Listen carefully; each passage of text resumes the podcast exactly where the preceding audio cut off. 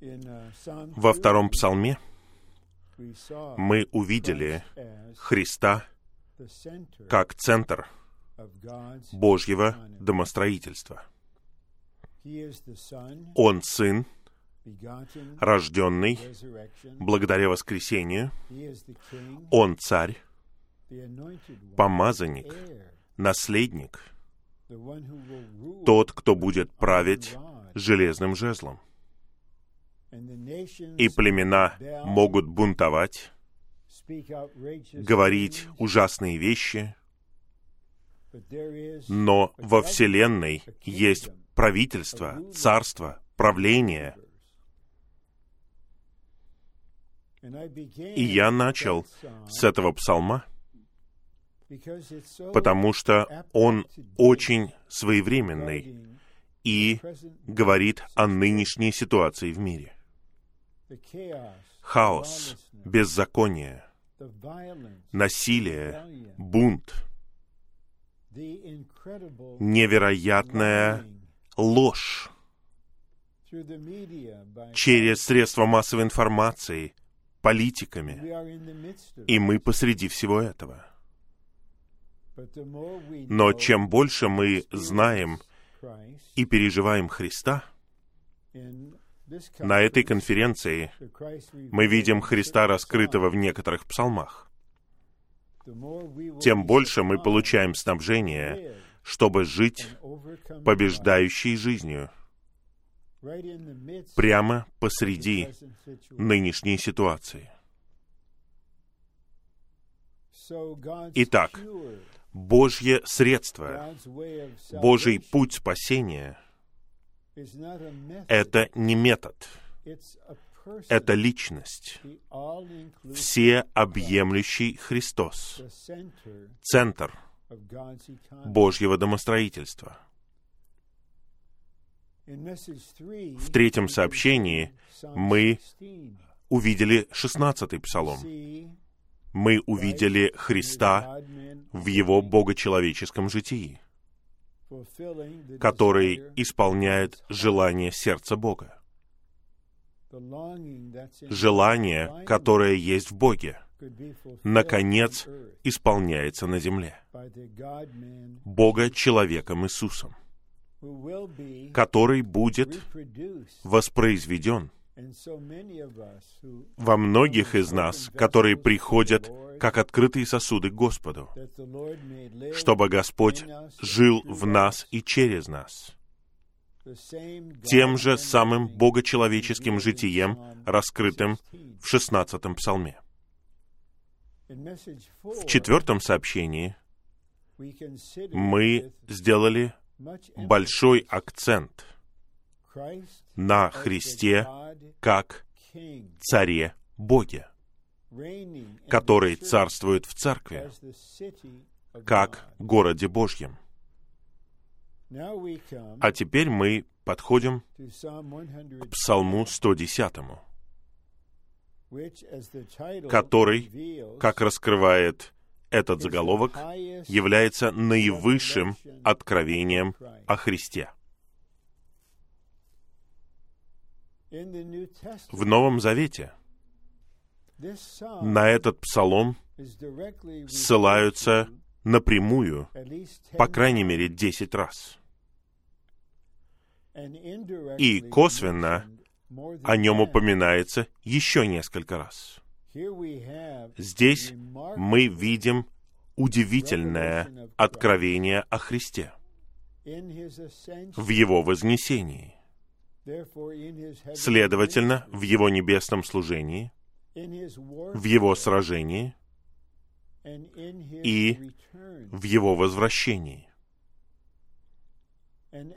И как в случае со вторым псалмом, Псалом 110 чудесным образом применим ко всем нам сегодня. И для того, чтобы наше восприятие было свежим, я хотел бы прочитать 110-й псалом всем нам.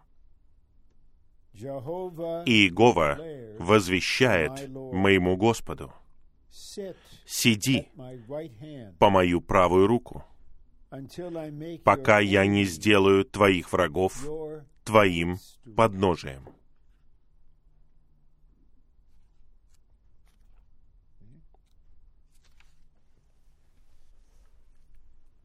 Скипетр твоей силы пошлет Иегова Сиона. Правь посреди твоих врагов. Твой народ добровольно принесет себя в день твоей войны, в великолепии своего посвящения. Твои юноши будут для тебя, как роса из чрева рассвета. Иегова поклялся, и он не передумает. Ты священник навек, согласно чину Милхиседека. Господь по твою правую руку. Он разобьет царей в день своего гнева. Он совершит суд среди племен. Он наполнит все вокруг трупами. Он разобьет голову на великой земле. Он будет пить из потока на пути. Поэтому он поднимет голову. Мы видим параллели со вторым псалмом здесь. Господь в своем вознесении находится по правую руку от Иеговы Бога. Это наивысшее место во Вселенной. И есть враги на земле. Когда Господь вернется, Он покончит с этими врагами и унаследует землю, как свое царство. Итак, Господь сидит в каком-то смысле в победе сейчас в своем небесном служении. Но его враги станут его подножием. А затем стих 2 говорит о скипетре, который указывает на правление с властью. И Господнее правление посреди врагов. Затем, пятый стих. Господь разобьет царей в день своего гнева. Нравится ли нам лично эта мысль или нет, день Божьего гнева приближается. День Божий, День Господень произойдет суровый и тщательный праведный суд над всеми врагами на земле и над всеми видами беззакония. Господь совершит суд среди племен. Стих шестой даже говорит о трупах. Я даже думаю об Армагеддоне.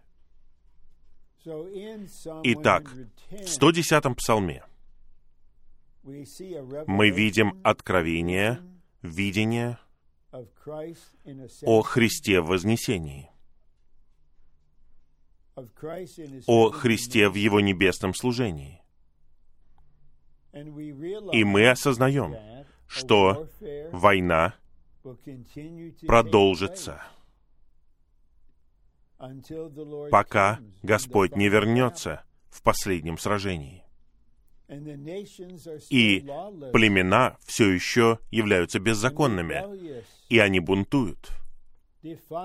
Они отрекаются от Бога и от Христа. Но все они будут покорены. Только Господь знает время, насколько близко во времени мы к концу этого века, к завершению века. Внешне, видя положение в мире, мы должны обращать внимание постоянно на Израиль, на Ближний Восток, на развитие в Европе, потому что эта часть Земли будет средоточием. И я повторяю, когда что-то произойдет, что расчистит место, избранное Богом для храма в Иерусалиме, большинство верующих убеждены, что это нынешняя храмовая гора. Там находятся остатки стены. У некоторых другой взгляд, но меня не интересует обсуждение этого. Факт в том, что храм будет восстановлен. И Израиль сделает это получив какую-то могущественную помощь от европейского вождя. Когда завет между Израилем и этим сильным европейским вождем будет подписан, это послужит началом 70-й недели книги пророка Даниила. Другими словами, это будет началом последних семи лет. И посреди этой последней недели начнется великая скорбь. И последние три с половиной года будут концом века, завершением века. Итак, мы сейчас рассматриваем этот вопрос как получать снабжение, зная и переживая Христа, для того, чтобы жить побеждающей жизнью. здесь и сейчас, посреди хаоса и беззакония. В то время, как происходит много жестоких, бесчеловечных, безбожных, безнравственных, неистинных, неуважительных, презрительных вещей. И все это раздувается средствами массовой информации. Внешне мы живем посреди всего этого. Но многое должно происходить лично и совокупно внутри нас. Как драгоценные святые в Господнем восстановлении, получившие озарение из пророческого слова и служения, мы хотим, чтобы каждый день имел значение. Мы не знаем, когда.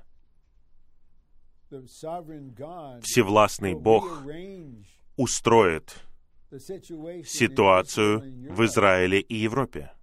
Мы хотим быть приготовленными и обученными и получать снабжение, если необходимо, воспитательную работу, чтобы жить побеждающей жизнью.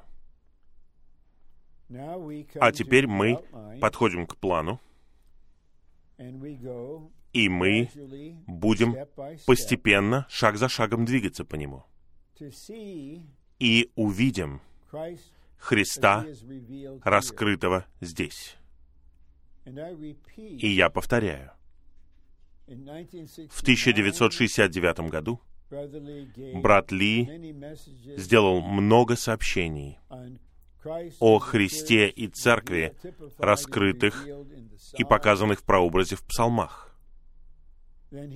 И затем он провел жизнеизучение псалмов.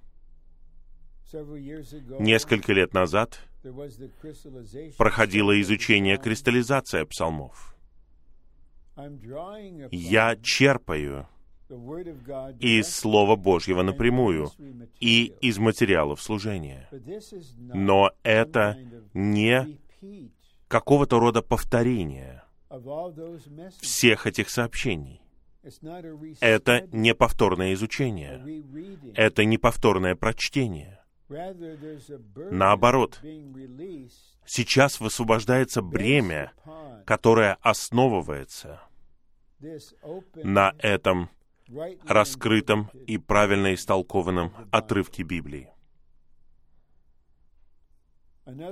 Можно сказать и иначе, что Господь, я верю, ведет нас к тому, чтобы мы применяли откровение о Христе в церкви и царстве в псалмах к нашей нынешней ситуации. Чтобы снова и снова, я говорю снова об общей теме, снова и снова, мы получали снабжение, зная Христа и переживая Его, чтобы жить побеждающей жизнью посреди сегодняшней ситуации. В этом бремя. Это не изучение Библии. Это конференция с определенным намерением. Согласно принципу сокровища в глиняном сосуде, что какое-то сокровище будет вложено во всех нас и будет снабжать нас, поддерживать нас, воодушевлять нас, побуждать нас, чтобы мы жили побеждающей жизнью посреди хаоса и беззакония. Первый римский пункт. Бог посадил Христа по свою правую руку. А. Иегова возвещает моему Господу, «Сиди по мою правую руку, пока я не сделаю твоих врагов твоим подножием». Когда мы проводим эту конференцию, Господь Иисус сидит по правую руку Бога. Это наивысшее место во Вселенной. И затем мы видим это слово «пока». Оно обозначает, что происходит процесс. И в конечном итоге будет заключительный результат. И этот результат коснется врагов которые будут подножием Господа. Они будут под твоими ногами. Первый пункт. Высшее место во Вселенной по правую руку Бога. Вот мы на земле. Наш дорогой Господь Иисус находится высшем месте во Вселенной. Но есть чудесная, замечательная связь между нами на земле и им, тем, кто находится на высшем месте. Помните, Сын Человеческий — это небесная лестница, которая соединяет небо и землю. Даже сейчас, я имею в виду в данную секунду, лестница с нами, в церкви, в нашем духе. И происходит передача от высшего места во Вселенной в нас, лично и совокупно. Я повторяю первый пункт. Высшее место во Вселенной по правую руку Бога. И Господь находится там. И я читал еще один псалом сегодня утром. Он видит ситуацию каждого на земле. Полностью. Он знает постоянно. И согласно тому, что он видит, он правит, управляет. Иногда он судит. Два. Вознесение Христа к правой руке Бога связано не просто с тем, что он находится вместе, а с тем, что он находится в личности, Отце. Я ценю этот пункт. Господь находится на высшем месте, как говорится в первом пункте. Но главным образом Он находится в личности, Боге Отце. В своем вознесении Христос вошел в существо Отца и сел там. Чудесные слова. Он не просто находится на высшем месте. Он находится в существе Бога Отца. И я сейчас думаю о послании к Ефесянам 2.6, где Павел говорит, что мы воскрешены с Христом, и мы сели в Нем, в небесных пределах. Это удивительный взгляд, небесный взгляд — на то, что Христос там, и мы в нем. Это наше положение. Хотя физически мы на земле. Три. Это слово о том, что Христос сидит по правую руку Бога, подразумевает царский статус Христа. И мы видим много стихов здесь которые показывают нам, что это утверждение основано на Писаниях.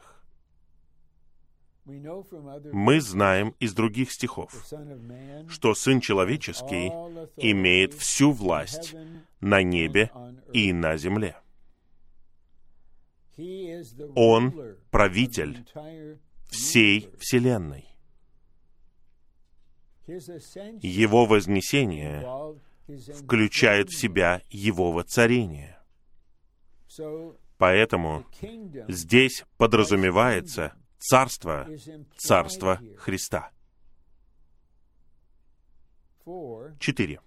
В вознесении Христа Бог сделал его Господом, Христом, вождем всей Вселенной и Спасителем.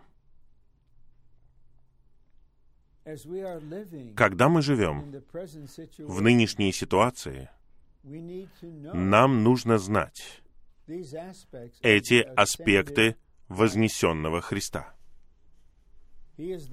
Он Господь.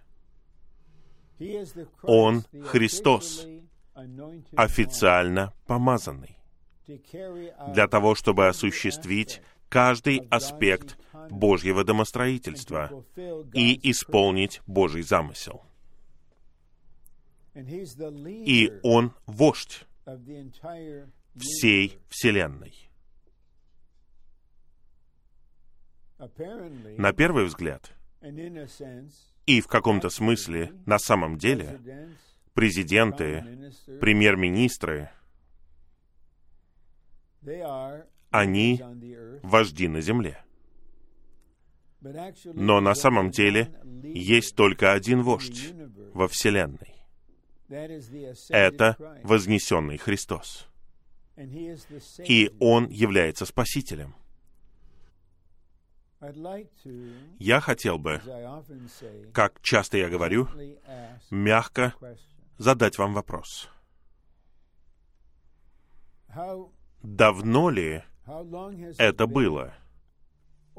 Или, может быть, это было совсем недавно, что вы лично ощущали нужду в Спасителе? Спасителя. Мы не должны быть ограничены мыслью, что когда Господь Иисус был на земле, Он умер за наши грехи, Он был нашим Спасителем. Когда мы поверили в Него, мы были спасены. От гибели мы получили вечную жизнь, но разве у нас нет нужды в Спасителе сейчас? Разве нет каких-то элементов в нашем существе, от которых нам нужно быть спасенными в жизни? Разве нет каких-то ситуаций, которые привлекают нас, которые нападают на нас, которые враг использует, чтобы нападать на нас. Нам нужен Спаситель. Часто, когда мы призываем «Господь Иисус», у нас есть чувство «Спаси меня, Господь». Я как Петр, который тонет. «Спаси меня, Господь». Спаси меня от моей предрасположенности. Спаси меня от моих слабостей. Спаси меня от моего «я». Спаси меня от страха и паники и беспокойства. Наш вознесенный Христос является не просто Господом, царем, правителем, вождем, он наш Спаситель.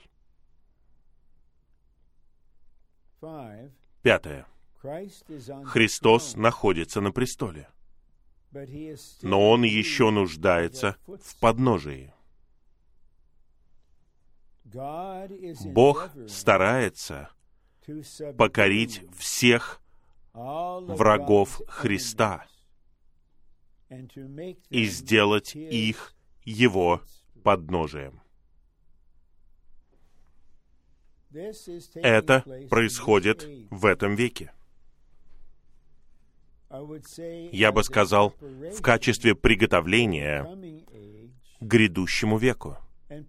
И, возможно, даже более того, как путь для того, чтобы Господь двигался беспрепятственно по всей земле когда Господь, согласно своему времени и воле, решил,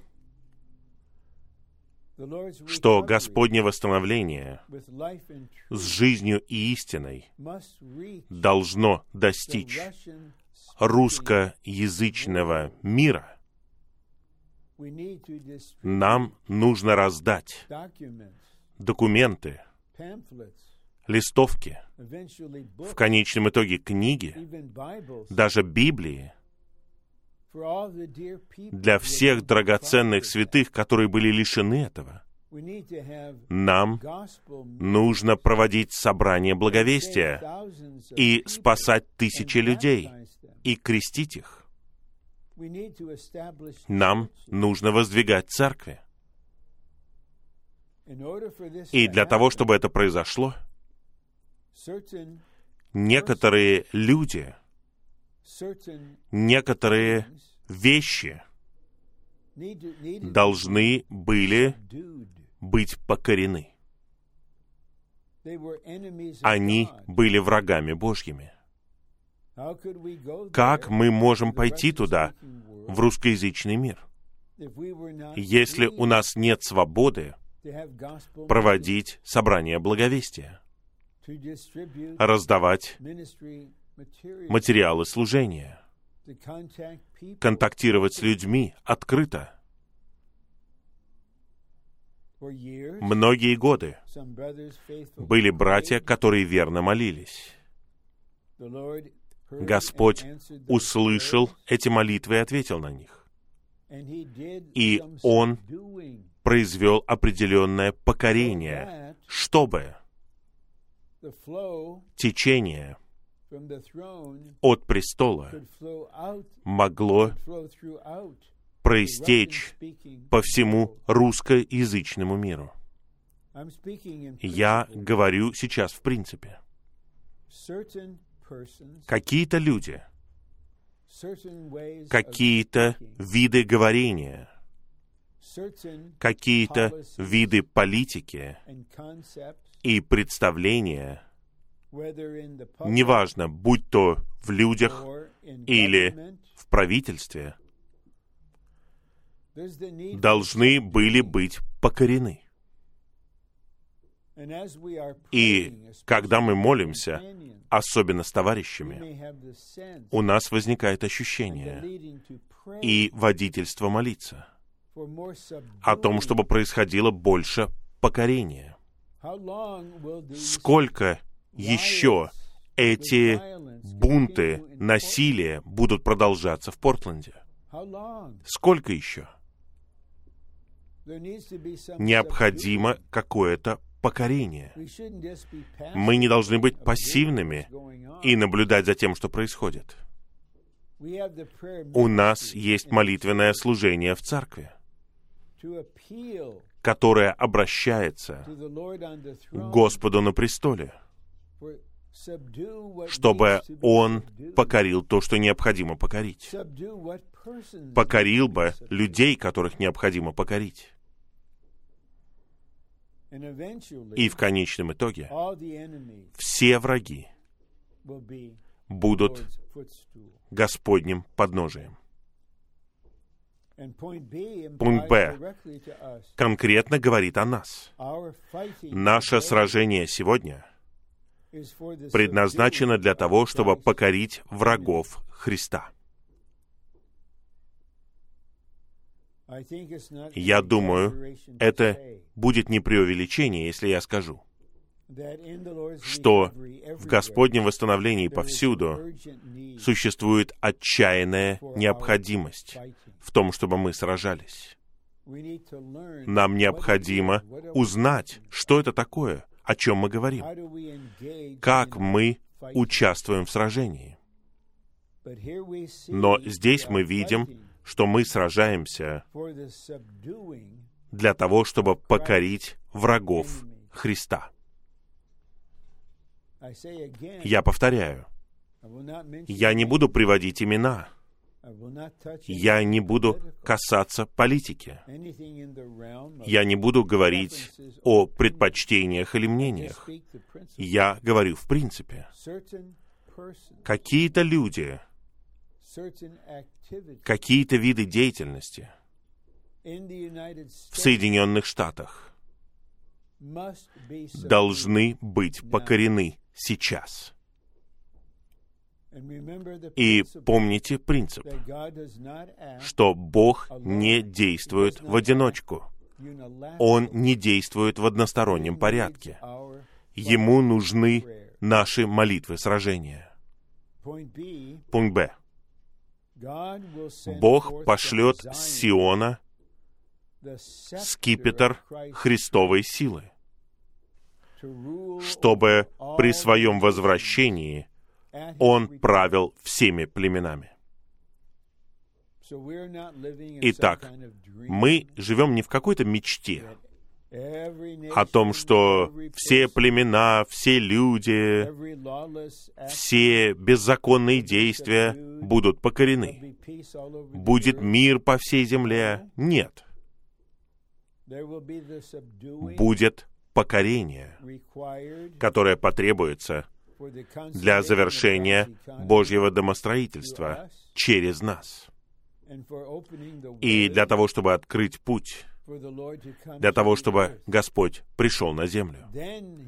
Затем Он будет использовать свой скипетр, и все народы будут под Его правлением. Второй римский пункт. Бог поклялся и не передумает о том, что назначил Христа священником навек согласно чину Милхиседека. Я думаю, что если мы прочитаем этот раздел плана с минимальными комментариями, это поможет всем нам. Давайте позволим словам говорить самим за себя. Христос является не только царем, обладающим силой и властью, но и первосвященником. Небесное служение Христа в Его вознесении включает и Его царский статус, и Его священство. Нам нужно знать Его как священника и переживать Его как священника.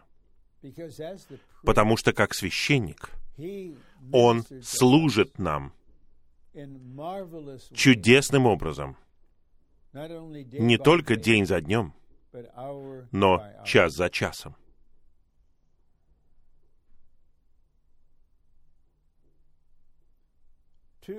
Два. Как царь, он обладает скипетром, чтобы править землей и распоряжаться нашими делами. Вы не против? Царь использует свой скипетр не просто чтобы править этим политическим годом в Соединенных Штатах, но и нашими делами. И как первосвященник, он ходатайствует за нас и заботится о нашем деле перед Богом. Мы знаем из этих стихов в послании к евреям в 7 главе, что Он всегда жив, чтобы ходатайствовать за нас. В то время, как я говорю это, и в то время, как вы слушаете это, где бы вы ни были, Христос, наш первосвященник, молится за нас. Он ходатайствует за нас. Он ясно осознает нашу нужду и ситуацию. Он молится за нас непрерывно. Нам не нужно пытаться почувствовать это или пытаться увидеть это. Мы должны просто принимать. Потому что воздействие молитвы приходит благодаря передаче через раздаяние, через обеспечение. Снабжение, которое нам необходимо для того, чтобы жить побеждающей жизнью, передается в нас благодаря Христу в Его небесном служении. Он молится за нас, ходатайствует за нас. И Он заботится о нашем деле перед Богом. У каждого из нас есть дело. У нас есть свои неудачи. Мы совершаем ошибки. Господь знает неудачи, которые у нас были, о которых больше никто не знает. Что-то скрытое, частное, что-то личное, о чем не мудро говорить, кроме как с Господом и Он заботится о нашем деле перед праведным Богом. Я думаю сейчас о первом послании Иоанна, второй главе. Он говорит, я пишу все это, чтобы вы не грешили. А если кто-нибудь согрешит, то мы имеем защитника, нашего адвоката, можно так сказать, у Бога. Он заботится о нашем деле.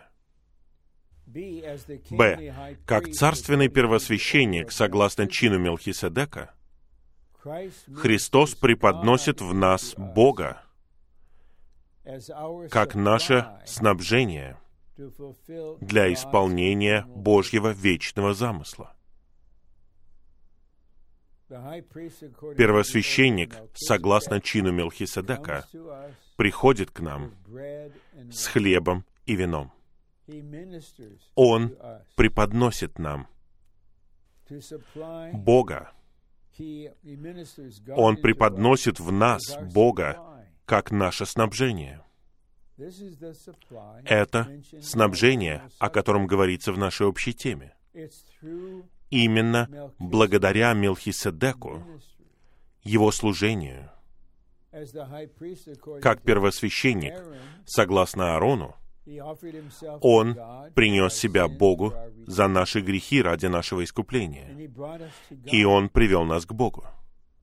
А теперь, как первосвященник, согласно чину Мелхиседека, он приносит приготовленного Бога нам, чтобы Он был нашим снабжением, чтобы мы исполнили Божий вечный замысел. Каждый день наш первосвященник хочет делать это, и он делает это. Каждый день, в каждой ситуации, нам нужно это снабжение. Господь не посылает огромное количество снабжения раз в месяц. Посмотрите, мы пьем воду много раз в день. Мы едим еду несколько раз в день. Мы дышим постоянно. Нам нужно постоянное снабжение от нашего первосвященника на небесах. Первое. В своем земном служении Христос был первосвященником согласно чину Аарона для устранения греха. Два. Затем в своем небесном служении Христос был назначен первосвященником согласно чину Мелхиседека не для того, чтобы приносить жертвы за грех,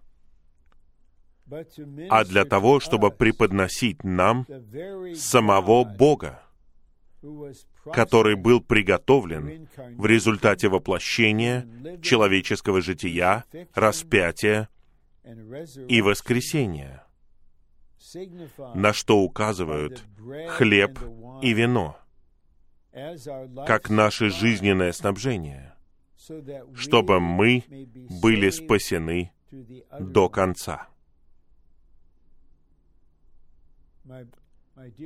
Мои дорогие братья и сестры, как отчаянно нам всем необходимо божественное снабжение. Я не могу прожить и дня по-человечески, духовно, в супружеской жизни, церковной жизни, в служении, без снабжения. Это огромная милость для нас, когда мы, наконец, понимаем, мы не можем жить, я имею в виду, включая нашу даже человеческую жизнь, без этого небесного снабжения. Благодаря нашему посвящению мы стали совершенно особенными людьми на земле, уникальными людьми. Мы отделены для Бога, чтобы жить для Христа, чтобы осуществлять Божью волю для исполнения Божьего замысла. Поэтому враг нападает на нас так, как он не нападает на других. И Господь работает над нами, и все вместе работает для того, чтобы привести нас к зрелости. И нам нужно жить согласно принципу дерева жизни, которое состоит в зависимости. Господь, Ты нужен мне сейчас, в то время, когда я говорю о том, чтобы нуждаться в Тебе. И Ты первосвященник, согласно чину Мелхиседека. Ты на престоле, Ты правишь, управляешь, Ты ходатайствуешь за нас, и при этом таинственным образом, что мы видим в иллюстрации Мелхиседека, который пришел к Аврааму в 14 главе Бытия. Как Дух, ты приходишь к нам с хлебом и вином. Как я скучаю по живым собраниям, где есть хлеб и чаша на столе. Господь сказал, делайте это, пока я не приду. Господь, восстанови собрание Господней трапезы по всей земле. Здесь мы делаем акцент на снабжении. Снабжение для того, чтобы сражаться, чтобы жить. Пункт В. Как первосвященник, Христос лелеет церкви в своем человечестве и питает их в своей божественности, с его божественной любовью. Итак, например, сейчас первосвященник лелеет церковь Форт Майерс во Флориде, церковь в Орландо, церковь в Атланте, все церкви. Мы сосредотачиваемся на юго-востоке, но в конечном итоге слушатели будут в разных частях Земли. В своем человечестве Он лелеет нас. Братья, пусть у вас не будет мысли о том, что то, что вы мужчина, мужчина согласно творению, это ставит вас выше нужды в лелеянии. Нежная, чувствительная забота, которая растапливает наше сердце, согревает нас. И затем мы получаем питание в Его божественности при помощи божественной любви. Нам это необходимо. О, как нам это необходимо! Нам нужно идти намного дальше научения тому, что говорят стихи, и тому, что раскрывается в служении. Все это представляется нам, чтобы мы по-настоящему знали и переживали Христа в Его всеобъемлемости. Отец все еще ждет поклонения в духе и истинности, когда мы сможем молиться. На второй части собрания Господней трапезы. Отец, я благодарю Тебя за Твоего Сына, первосвященника, который снабжал меня всю эту неделю. Я приношу его Тебе, дорогой Отец для твоего наслаждения. Я поклоняюсь Тебе с Христом, который внедрен в мое существо. Это поклонение в истинности. В этом есть действительность. Не просто термины, не просто повторение слов гимнов, которые мы поем, а поклонение Богу, с тем, что внедрено в нас. благодаря снабжению, которое мы получали через нашего Мелхиседека. Третий пункт. Христос, являющийся Господом, Адонай, и находящийся по правую руку Бога, разобьет царей в день своего гнева при своем возвращении вместе со своими победителями и совершит суд среди племен на великой земле. Нам нужно молиться об этом. Мы молимся не из природного гнева или из каких-то предпочтений или предвзятости.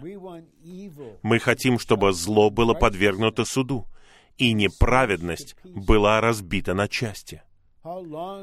Сколько еще мы должны жить под политической коррупцией и ложью и всякой неправедностью? Даже в человеческом правлении, которое мы уважаем и которое мы чтим. Да, мы согласны с видением в седьмой главе книги пророка Даниила. Все они звери. Но мы знаем 13 главу послания к римлянам. Мы чтим правительство и власти. Но мы жаждем того, чтобы ты пришел и разбил и убрал все на земле, что противоположно тебе. Это означает, что Христос, как воин, будет величайшим победителем, побеждающим все племена, разбивающим царей и голову врагов, и осуществляющим суд над всем, кто противостоит ему.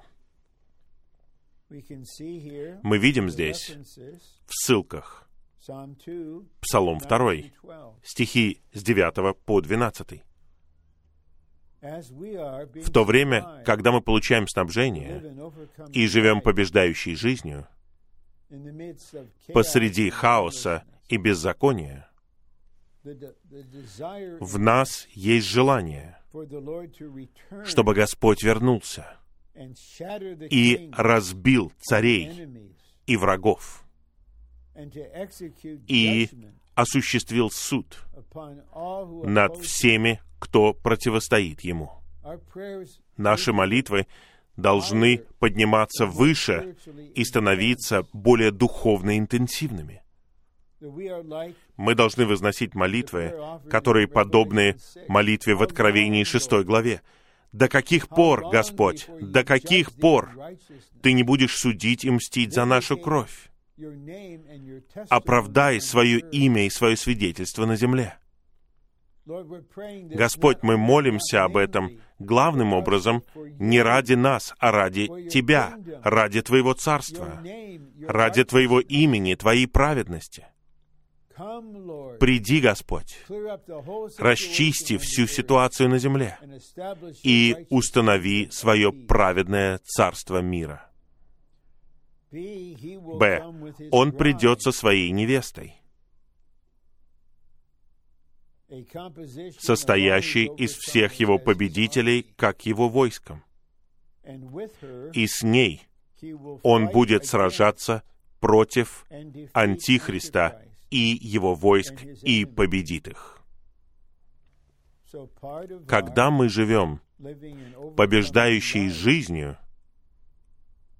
благодаря изобильному снабжению, посреди хаоса и беззакония, важной частью этого является то, что мы становимся невестой. Или мы являемся частью невесты, которая приготовила себя. В шестом сообщении, в последнем сообщении, конференции в день поминовения, говорилось о приготовлении невесты. Это не просто повторное изучение Откровения 19 главы. Это не просто обзор, повторение жизнеизучения или изучения кристаллизации. Это действительно должно произойти. Невеста должна созреть. Мы должны вырасти в жизни до зрелости. Невеста должна созидаться как совокупная личность. Ее вера и любовь должны полностью развиться.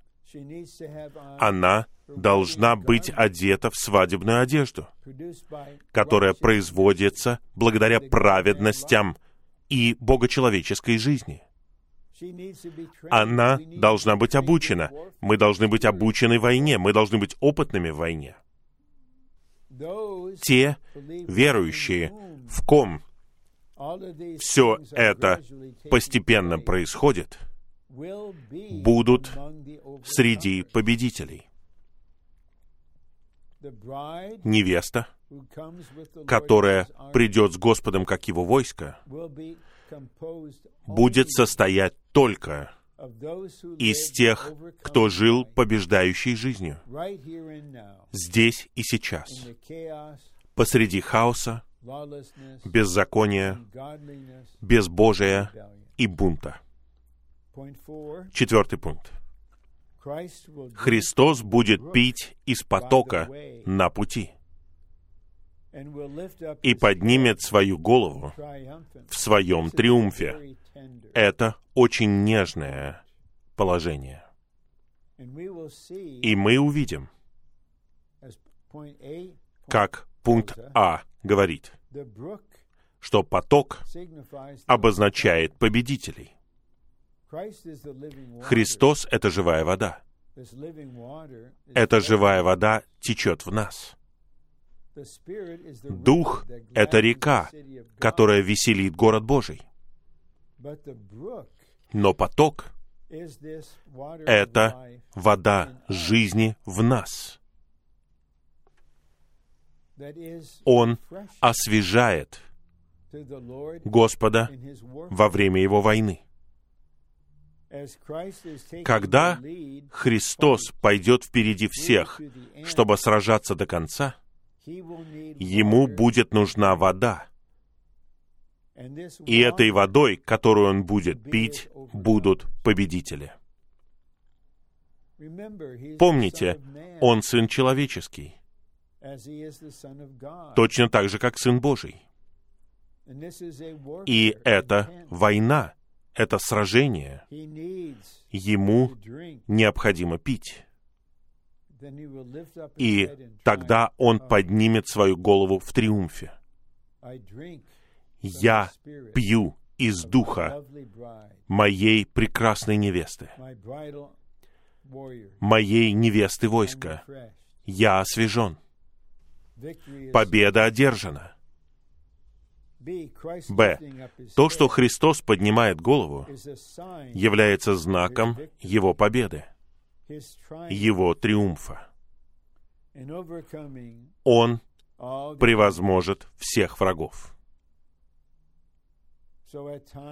Иногда слова даже не нужны. Он просто пьет, и он поднимает голову это знак, что сражение окончено. Все враги покорены. Наступает царство. Хвала всевластному Богу. Разве вы не хотите быть с Ним? Разве вы не хотите быть частью потока, из которого Он пьет? Даже сейчас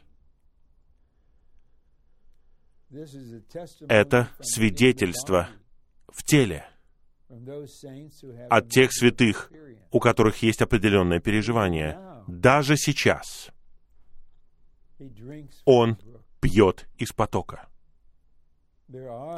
Есть побеждающие святые, которые едины с ним во время сражения, и они являются потоком для него. Они не просто пьют от духа, В них не просто есть река воды жизни, текущая в них.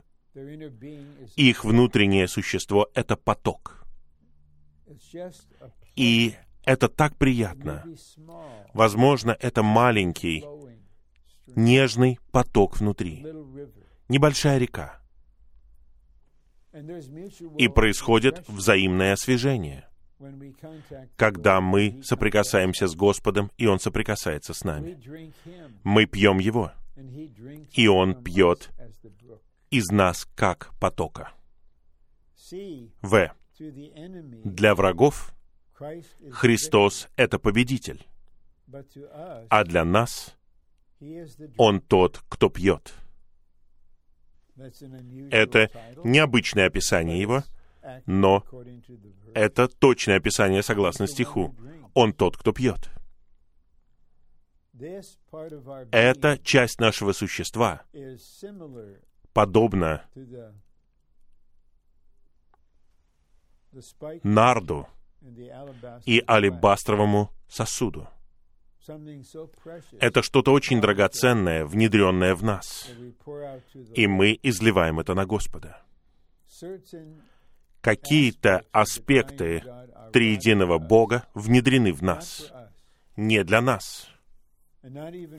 И даже не для того, чтобы мы служили другим. Они в нас для Господа. Для того, чтобы мы могли излить что-то, как Мария. И чтобы мы были потоком, из которого Он может пить. Г. В этом псалме мы видим Христа как царя, священника, воина, победителя и того, кто пьет, приходящего. И вот мы возвращаемся к общей теме снова. Нам нужно знать и переживать Христа, раскрытого в псалмах.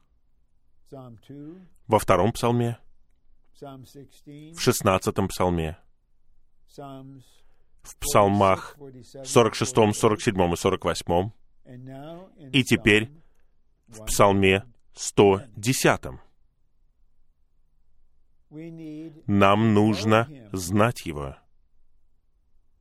И затем нам нужно переживать его. Это производит необходимое снабжение для того, чтобы мы жили побеждающей жизнью. Я намеренно сделал тему третьего стиха заключительным разделом плана.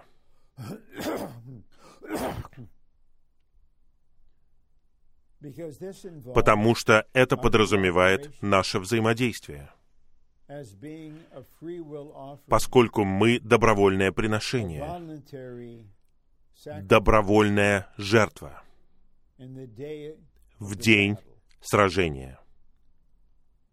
Нам нужно взаимодействовать с небесным служением Христа в день Его войны, предоставив себя как добровольное приношение Господу в великолепии посвящения.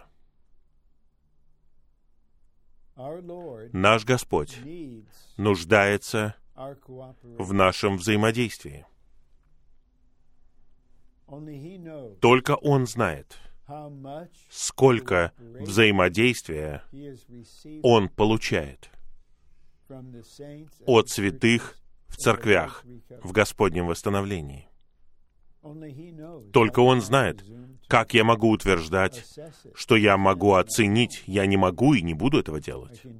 Я могу просто сказать, я верю, что это что-то увеличивающееся.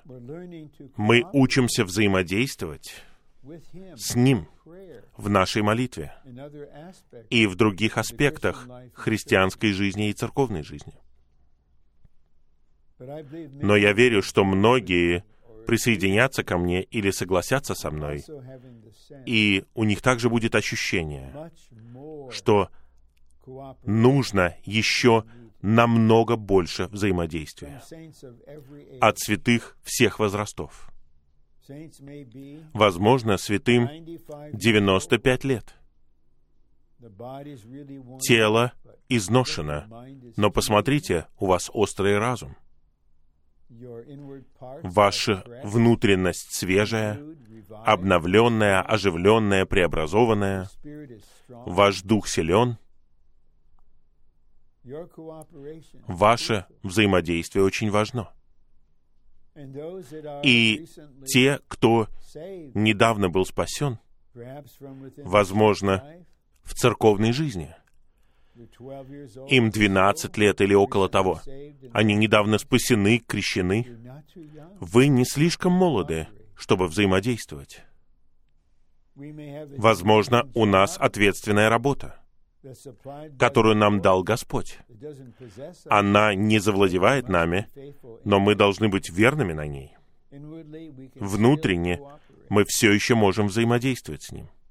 Мы надеемся быть как женщина и мужчина, которые были восхищены в то время, когда они работали нормальным образом.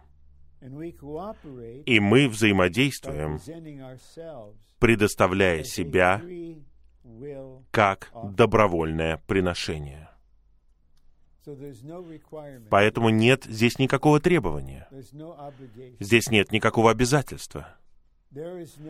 Нет правила или ожидания в Господнем восстановлении и церковной жизни, что мы ожидаем, что вы так поступите. Если вы хотите быть здесь, вы должны это сделать. Нет. Вы переходите границы. Вы давите, по крайней мере. Добровольное приношение — вот что тут говорится. Мы применяем свою волю свободно и принимаем личное решение предоставить себя как приношение Господу. И когда мы закончим чтение, мы увидим, что есть великолепие посвящения — не для того, чтобы мы осознавали это, а это для Господа. Это для тела. Для того, чтобы это видели ангелы, даже чтобы это видел враг. Есть великолепие на земле, которое появляется в результате того, что святые предоставляют себя как добровольное приношение. А в глазах Господа наше добровольное посвящение, наше приношение себя Ему — это нечто великолепное для Него в глазах Господа. Давайте не будем смотреть в духовное зеркало и давайте не будем искать в себе великолепие. Это для Господа. Слово «великолепие» также может быть переведено как «украшение». Великолепие посвящения — это украшение. Если мы добровольно принесем себя Господу, мы будем украшены божественным небесным великолепием. Жена будет именно такой. Победители, которые составляют невесту, совокупную личность, будут теми, кто сияет таким вот образом, кто украшен? божественным небесным великолепием, потому что они живут как добровольное приношение. посреди положения в мире, посреди своих обстоятельств. Они с радостью, добровольно приносят себя в день сражения. Они не ждут, пока все уляжется и все будет мирным и приятным. Нет. В то время как идет война. Господь, я приношу себя Тебе добровольно, как жертву. Я выбираю то, чтобы мое существо и мое житие было жертвой в день Твоей войны. И невеста, когда она будет готова, и Господь придет за ней, она будет украшена, она будет красивой, она будет сиять великолепием в глазах ее возлюбленного, ее жениха, Господа. Хотя церковь деградировала, на протяжении столетий существовала линия тех, кто приносил себя добровольно Господу в великолепии, красоте своего посвящения. Да, мы часть этого родословия.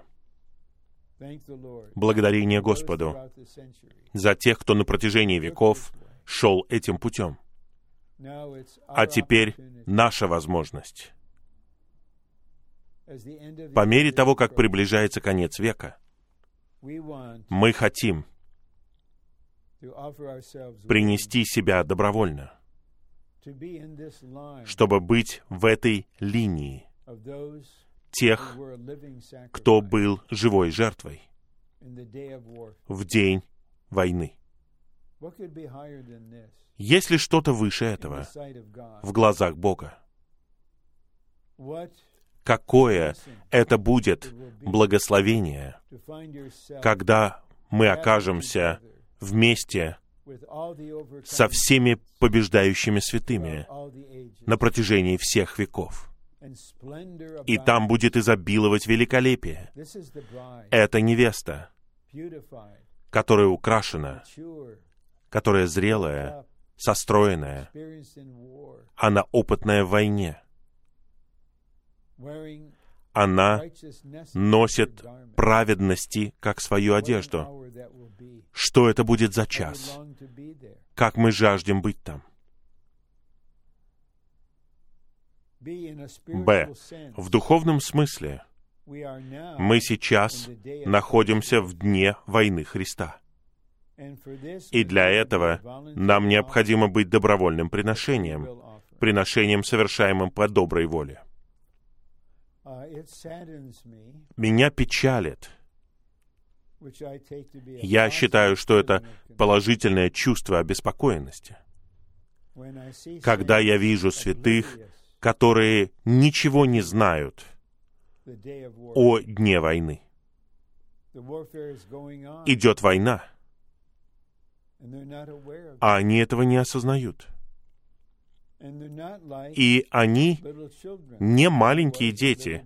Но вот я был маленьким, когда я услышал о вторжении в Нормандию.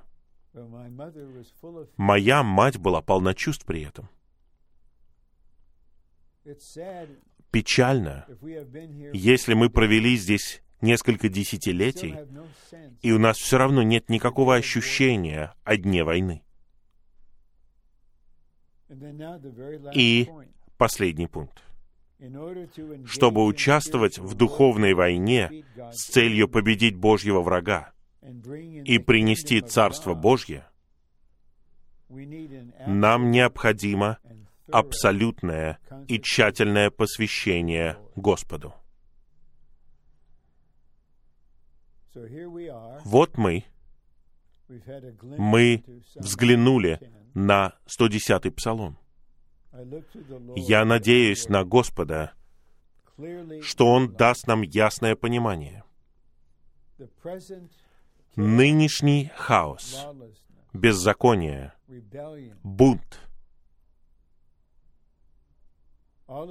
все это — это знаки, очевидные знаки того, что это день войны Господа. Все будет только усиливаться, увеличиваться, пока Он не вернется со своей невестой войском. Вот мы живем в это время. Вот где мы живем. Под видением Христа в 110-м псалме.